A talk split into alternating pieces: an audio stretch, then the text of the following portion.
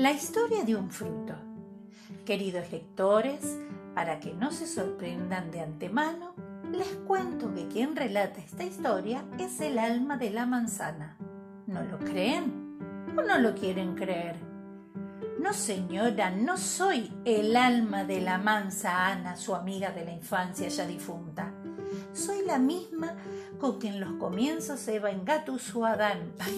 perdón, endulzó y convenció a Adán. La misma que usaba Guillermo Tell para ejercitar su puntería. ¡Qué pesadilla! Me veía deslucida con mi vestimenta llena de agujeros. No se imaginan los cítricos burlones. ¿Cómo se reían?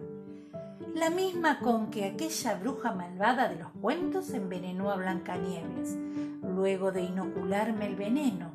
Ya nada podía hacer por ella. Solo imaginé ponerme tiesa para que no fuera fácil morderme. Pero debí imaginar que aquella, la bella del bosque, poseía fuerte dentadura y gran facilidad para hincar sus dientes en mi venenosa cubierta. Desde entonces, mi amigo el girasol, psicólogo de profesión, me analiza este trauma.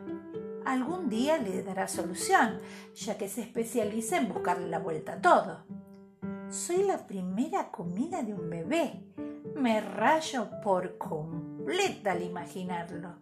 También, al igual que mis hermanas y primas, soy a la que dejan abandonada en el campo. ¡Qué horror! Todas juntas y sin ducharnos.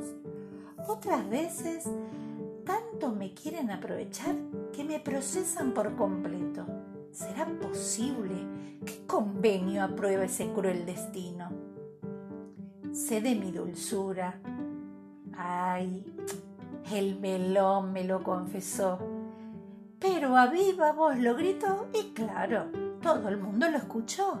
Y allí estoy como protagonista del Apple Dessert, Apple Cake, arrollado alemán y otros tantos postres. Algunos me prefieren sonrojada. Les doy idea de pureza, viva dulzura. Más otros, verde me quieren. Bah, gustos son gustos. Últimamente tengo una categoría, me rotulan, me mandan de paseo en camiones clase turista. ¿Algún día viajaré en primera clase?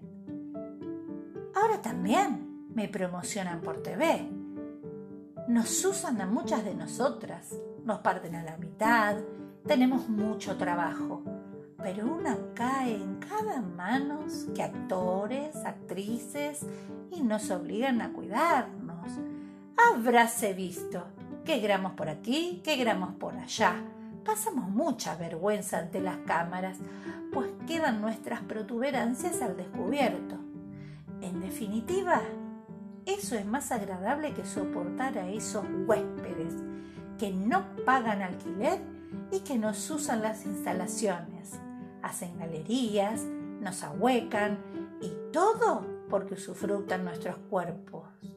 Gusanos apestosos. Seguro que no se enteraron de los derechos adquiridos en la Revolución Francesa.